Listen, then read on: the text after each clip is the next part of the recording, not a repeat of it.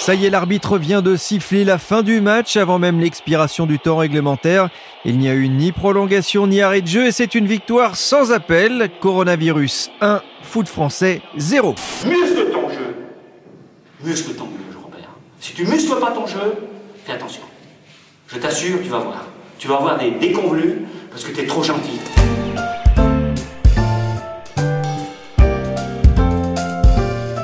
Je suis Pierrick Fay, vous écoutez La Story, le podcast d'actualité des échos, et on va revenir sur une saison pourrie pour le football français et européen, et qui s'annonce catastrophique financièrement. Dimanche dernier, la Ligue 1 se disputait encore devant un public. C'était il y a une semaine seulement, et cela semble déjà il y a une éternité. Le foot à l'arrêt, c'était à la une de l'émission Téléfoot sur TF1 le 15 mars. Et l'on pourrait dire plus largement le sport à l'arrêt. En Europe, le soccer a dû ranger ses crampons et remiser les ballons au vestiaire. Pour les nombreux fans de l'OL, de l'OM, du PSG de l'en avant Guingamp et des milliers d'autres clubs, amateurs ou pros, il a fallu apprendre à se passer durant de longues semaines de ses engagements sur terrain vert ne restait plus qu'à se repasser en boucle les matchs de la Coupe du Monde 2018. Un petit peu plus euh, compact. Oui, c'est passé dans le dos le centre, Doukas. Allez. Second poteau, Pavard. Oh Benjamin Pavard Oh, il nous fait une nacho Non, ce n'est pas une nacho, c'est une Pavard Et ça permet aux Bleus, sur cette frappe somptueuse, de recoller de partout. Quel match Quel match Ou les soirs de déprime, le fabuleux coup de tête de Jean-Jacques Hano. Ça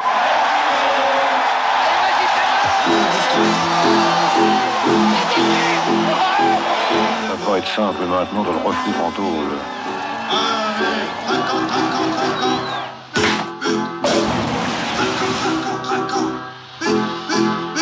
Depuis la mi-mars, les stades sont muets en France et le 28 avril dernier, Édouard Philippe a douché les espoirs d'une remontada de fin d'année. La saison 2019-2020 de sport professionnel, notamment celle de football, ne pourra pas non plus reprendre. Bonjour Christophe Paliers. Bonjour Pierrick. Vous êtes journaliste aux échos, vous suivez notamment l'économie du sport. La fin du championnat a été actée, le PSG est champion, le Conseil d'État a validé l'arrêt des championnats en France. Pour le football français et plus largement pour le football européen, ce coup d'arrêt lié au virus, c'est une catastrophe industrielle? Bah clairement Pierrick, euh, on peut dire que le, le, football professionnel, comme tous les autres sports professionnels d'ailleurs, parce qu'on n'en parle pas tellement en fait, hein, il y a une telle pression médiatique autour du football, mais tous les autres sports professionnels sont touchés par cette crise sanitaire. Et au fond, euh, le sport professionnel et le football en particulier euh, constituent l'un des secteurs les plus sévèrement affectés euh, en France et en Europe avec la filière du tourisme. S'agissant du, football, on a quand même quelques chiffres qui ont valeur de symbole. au début du, du confinement, mi-mars, le cabinet KPMG avait fait euh, référence euh, avec une perte globale de revenus qui est estimée pour les cinq grands championnats autour de 3,5 milliards et 4 milliards d'euros. Évidemment, c'est énorme sachant qu'il y avait à peu près 1,2 milliard pour la, première division anglaise, la, première ligue dont on sait que c'est le championnat le plus fortuné grâce à ses droits télé. Et s'agissant de la Ligue 1, KPMG avait fait état d'une perte de revenus de l'ordre de 300 à 400 millions. Donc là, on était euh, au début du, du, confinement et on s'entend bien, c'était euh, dans l'hypothèse qu'il n'y a pas de reprise. Et pour la Ligue 1, c'était plutôt bien vu puisque la, DNCG, l'organisme qui contrôle les, clubs de football français, euh, estime aujourd'hui le, manque à gagner autour de, de 400 millions d'euros. Donc c'est colossal, hein, sachant qu'on est sur euh, un chiffre d'affaires, si je puis dire, euh, de la Ligue 1 autour de 1 milliard 9, 2 milliards, euh, grosso modo. Comment est-ce que les clubs ont réagi? La première priorité, hein, comme toutes les entreprises au fond, hein, puisque les, les, clubs professionnels sont des entreprises, c'est de préserver la, la trésorerie, limiter les, les, sorties de cash, se doter de marge de manœuvre pour les mois à venir, parce que au fond, au-delà de la saison qui est contrariée, voire terminée, ben, il y a la suivante à préparer. Donc, on cherche aussi des, marges de manœuvre. Et au fond, les réponses dépendent un peu des pays, des moyens dont disposent les clubs dans, chacun des pays. En France, on a quand même eu tout un arsenal pour les entreprises. Et donc, ben, les clubs ont eu euh, la possibilité de mettre en place euh, du chômage partiel, des prêts garantis par l'État, les fameux PGE. Même la Ligue de football professionnel, d'ailleurs, en a contracté un de 224,5 millions d'euros pour être précis. Sachant que ce PGE vise à, pallier la, perte de revenus des clubs en fin de saison. Et en premier lieu, évidemment, un manque à gagner en, en droit télé. Puis il y a eu aussi des exonérations de charges. Il y a un autre sujet aussi euh, plus global en Europe autour de la baisse ou du report euh, de salaire. Bon, là, on manque un peu de visibilité quand même euh, parce que la, la transparence n'est pas totale, c'est moins qu'on puisse dire. Bon, enfin, on a quand même quelques indications officielles ou quasi officielles. Bon, on sait par exemple que le FC Barcelone, qui a une très très grosse masse salariale, a mis en œuvre fin mars, après accord avec les joueurs, d'une diminution de l'ordre de 70% de la masse salariale. On a parlé euh, pour le Real Madrid, euh, je parle beaucoup espagnol parce que c'était la reprise euh, en Espagne ces tout derniers jours. Pour le Real Madrid, on a parlé d'une baisse de salaire de l'ordre de 10% dans l'hypothèse où la saison reprenait, ce qui était le cas donc. Et puis très récemment, le, club anglais d'Everton a annoncé un report de salaire de l'ordre de 50% pour les trois prochains mois. Puis évidemment, il y a eu un accord cadre en France au sein d'un groupe de travail de la Ligue de football professionnel Là, c'est un peu confus parce que ça dépend de discussions au sein des clubs après coup et puis évidemment d'accord joueur par joueur. Donc c'est pour ça que pour un certain nombre de clubs, euh, c'est pas très clair, euh, en tout cas de manière euh, officielle. Et c'est vrai qu'on leur a demandé aussi une certaine forme de solidarité par rapport au, personnel administratif qui a souvent été mis au chômage partiel. Hein. Ah, oui, bah oui, absolument. Euh, au fond, ça a été euh, la première variable d'ajustement euh, de ce personnel administratif parce que, bah, évidemment, avec un poids médiatique moindre, et puis on sait très bien que les relations entre certains grands joueurs et les clubs, c'est un peu du donnant-donnant, alors qu'en revanche, pour l'administratif, oui, c'est un peu plus, si je puis dire, brutal. Le manque à gagner est important, euh, vous le disiez. Il y a une question centrale. Hein, euh, ça s'est passé comment pour les droits télé qui sont vitaux pour euh, la santé des clubs? Alors ça a été très simple au fond, hein, puisque les accords restent d'actualité dans la mesure où le championnat a repris.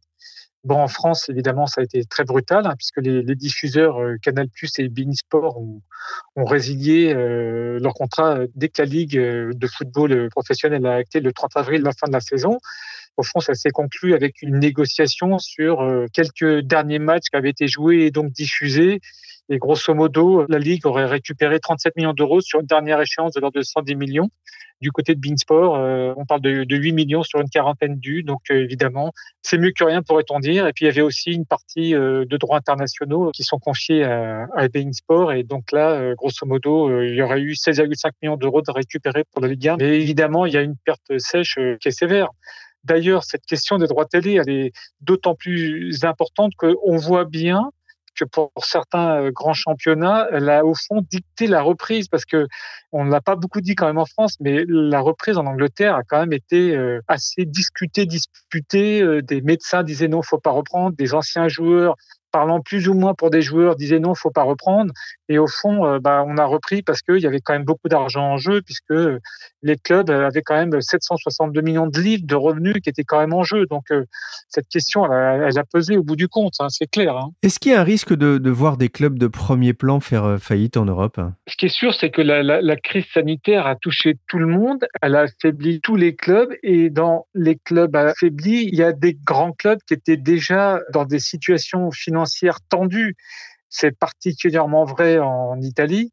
Je citais un autre rapport de KPMG euh, qui est sorti récemment sur, sur la valeur des clubs et KPMG rappelait que l'AC Milan, qui est quand même un ancien roi d'Europe, hein, euh, grande époque Berlusconi avec euh, ses fameux néerlandais Van Basten et autres, dans les années 90. Donc, l'AC Milan a quand même euh, accumulé 442 millions d'euros de pertes d'exploitation euh, depuis 2016. Donc, évidemment, l'AC Milan est l'un des grands clubs euh, fragiles et fragilisé d'autant plus aujourd'hui. Et si je reprends toujours KPMG, l'AC Milan est le seul grand club du top 32 des clubs les, les, plus valorisés en Europe qui a vu sa valeur baisser depuis 2016. Donc, c'est clair que la crise pèse aussi sur des très grandes Europes.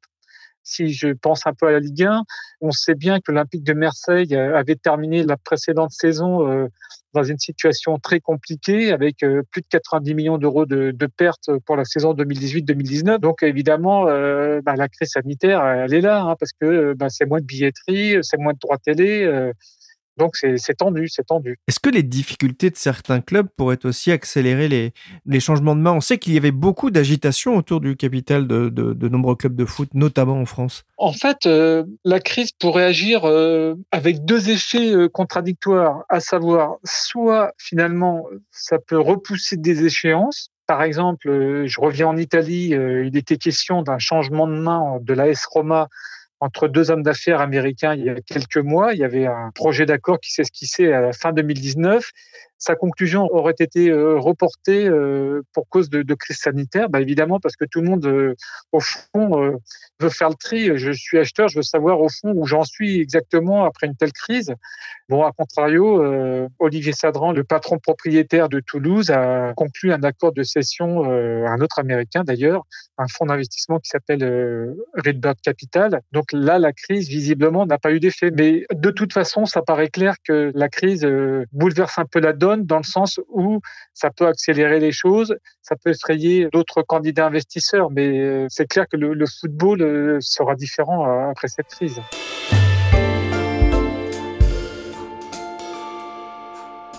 Après deux mois d'arrêt de travail, les joueurs de foot en Allemagne reprennent le chemin des stades ce samedi pour terminer le championnat sous haute surveillance sanitaire et à huis clos. En Allemagne, les matchs ont repris le 15 mai, comme on l'a entendu sur Euronews.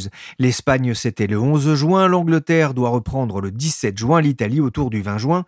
Alors pourquoi pas la France, Christophe? Jean-Michel Aulas, le patron de l'Olympique lyonnais, a raison de dire dans l'équipe on est trop con Je vais me permettre une observation un peu personnelle, Pierrick, si vous me le permettez. Moi, je trouve que quand même, dans cette affaire de l'arrêt des, des championnats de Ligue 1 et Ligue 2, certains ont tendance un peu à vouloir écrire l'histoire a posteriori. Il faut quand même rappeler que Lorsque le Premier ministre annonce la fin des championnats professionnels le 28 avril, on est en pleine pandémie, il y a beaucoup d'incertitudes sur les mois qui viennent. Donc, à un moment donné, il faut bien prendre des décisions. En plus, on sait très bien qu'il y a un sujet autour du public, dans le sens où bah, la, problématique du huis clos, évidemment, s'est posée tout de suite.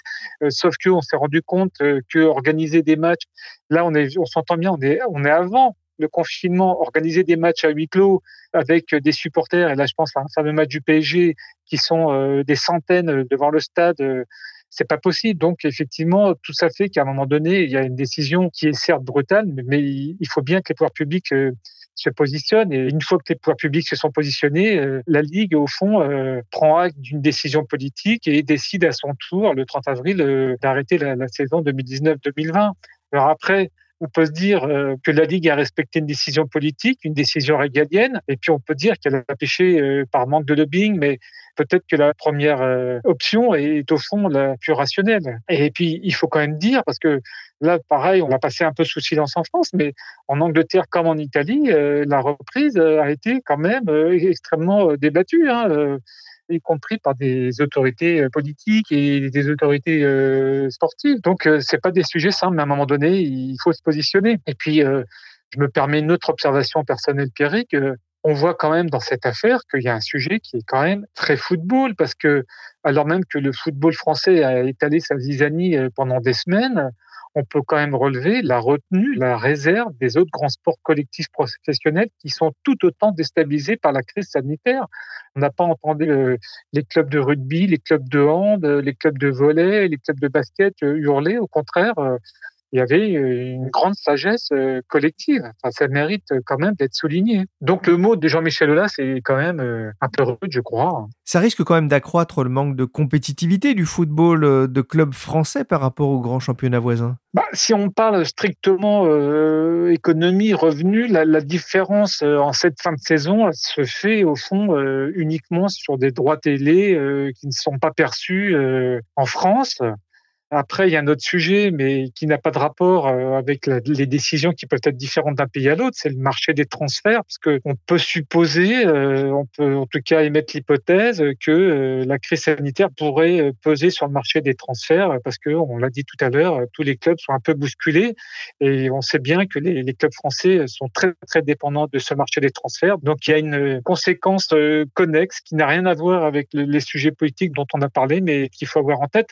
Par ailleurs, on, on, a un autre sujet, c'est est-ce que nos représentants euh, qui sont en, Ligue des Champions, qui doivent reprendre en août, euh, PSG, l'Olympique Lyonnais, est-ce qu'ils seront assez en par rapport à ces autres clubs euh, qui sont déjà en, championnat c'est un sujet euh, à la fois sportif et économique parce que évidemment la Ligue des Champions, bah, c'est des revenus pour ces clubs et puis c'est aussi euh, des points puisque euh, plus on avance dans la compétition, plus on gagne des points pour sa ligue respective.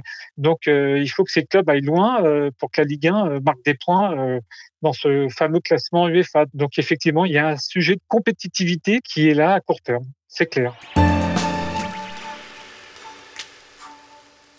Cette crise du coronavirus, en tout cas, Christophe, témoigne une fois de plus de la fragilité financière des clubs français qui perdent des centaines de millions chaque année. C'est sûr que bah, le manque à gagner, euh, il est là, euh, sachant que les clubs euh, collectivement sont déficitaires. sur le plan opérationnel, si on parle juste perte d'exploitation, bah, la DNCG, le, le contrôleur des clubs français, évalue le, montant total pour cette saison qui s'est brutalement arrêtée à 1,2 milliard d'euros.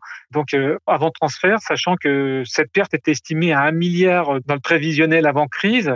Donc évidemment, c'est colossal. Euh, c'est colossal euh, parce que aussi on était à 703 millions pour la saison 2018-2019. Donc les pertes d'exploitation des clubs vont se creuser sachant qu'il y a une grosse incertitude euh, sur le marché des transferts qui permet de contrebalancer euh, cette lourde perte d'exploitation en cumul pour l'ensemble de la Ligue 1 et, la DNCG euh, s'attend déjà à une perte de l'ordre de 1,1 milliard pour la saison 2020-2021 c'est colossal et ça pose effectivement la question du modèle économique des clubs parce qu'on voit bien qu'en opérationnel pur et dur, euh, bah, les clubs euh, sont très déficitaires. Oui, justement, Christophe, il y a quelques jours, vous avez interrogé pour les échos Jean-Marc Micheler, c'est le président de la DNCG. On va le rappeler, hein, c'est le gendarme des finances des clubs professionnels. Il plaide pour une mutation du foot français, mais comment? Son discours est, assez clair. Hein. C'est les clubs doivent être moins dépendants des sponsors et des droits TV. Et il y a un deuxième sujet euh, qui est lié à celui-ci, c'est il faut absolument que les clubs aient une structure de charge d'exploitation beaucoup plus flexible, beaucoup plus variable. Et ça renvoie évidemment à la problématique de la masse salariale, puisque grosso modo, la masse salariale, c'est 55% des charges des clubs. Donc, il faut la rendre variable et c'est un vrai sujet euh, d'avenir. Ça veut dire que dans les contrats des joueurs qui seront signés, il faudra introduire une variabilité de manière à ce que les clubs puissent être flexibles en cas de coup dur et, pouvoir, au fond, avoir une masse de charges adaptée à leurs conditions d'exploitation. Là, on l'a vu, d'un seul coup, il n'y a plus de revenus, sauf que la structure de charge, elle est toujours là. Donc, évidemment, euh, c'est compliqué. Et Jean-Marc euh, Mitter va assez loin. Et là, c'est compliqué parce que ça renvoie aussi à des questions européennes. Il dit qu'il faut réfléchir à un plafonnement de la masse salariale, il faut réfléchir à une limitation du nombre de contrats, mais on est sur un, si je puis dire, un marché du football professionnel qui est européen, voire international, et c'est compliqué de réguler seul dans son coin. Donc, il y a un vrai sujet euh, pour l'UEFA euh, juste sur un plan européen. Et la question est posée par d'autres d'ailleurs euh, en Europe. Hein. Il y a un sujet de régulation qui se posait déjà avant, au fond, parce que on a bien vu qu'il y avait une espèce de bulle spéculative dans le football depuis quelques années, hausse des droits télé, hausse des masses salariales, euh, des transferts toujours plus colossaux. Sauf que la crise, au fond, a, éclaté cette bulle. Et après, la question, c'est euh, est-ce que ça va repartir comme avant? C'est pas gagné. Merci Christophe Pallier, ce journaliste aux échos en charge notamment de l'économie du sport. Demain, dans la story, nous poursuivrons notre plongée dans le football et on tâchera de répondre à cette question difficile. Les footballeurs sont-ils trop payés? La story, le podcast d'actualité des échos, s'est terminé pour aujourd'hui. L'émission a été réalisée par Willy Gann, chargé de production et d'édition Michel Varnet. Vous pouvez nous retrouver sur toutes les plateformes de téléchargement et de streaming de podcasts. Abonnez-vous pour ne manquer aucun épisode. Pour l'actualité en temps réel, rendez-vous sur leséchos.fr.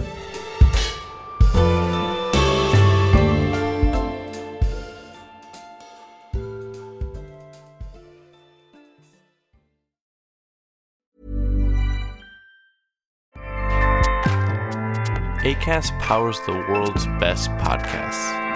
Here's a show that we recommend. Hi, I'm Jesse Cruikshank. Jesse Cruikshank. I host the number one comedy podcast called Phone a Friend. Girl. Let's phone a friend. Not only do I break down the biggest stories in pop culture with guests like Dan Levy and members of InSync, I do it with my own personal boy band singing jingles throughout. Because it's my show. It's your show, girl. New episodes of Phone a Friend. Yeah. Drop Thursdays wherever you get your podcasts. So work it, girl. Yeah, work it. Okay, that's enough. ACAST helps creators launch, grow, and monetize their podcasts everywhere. ACAST.com.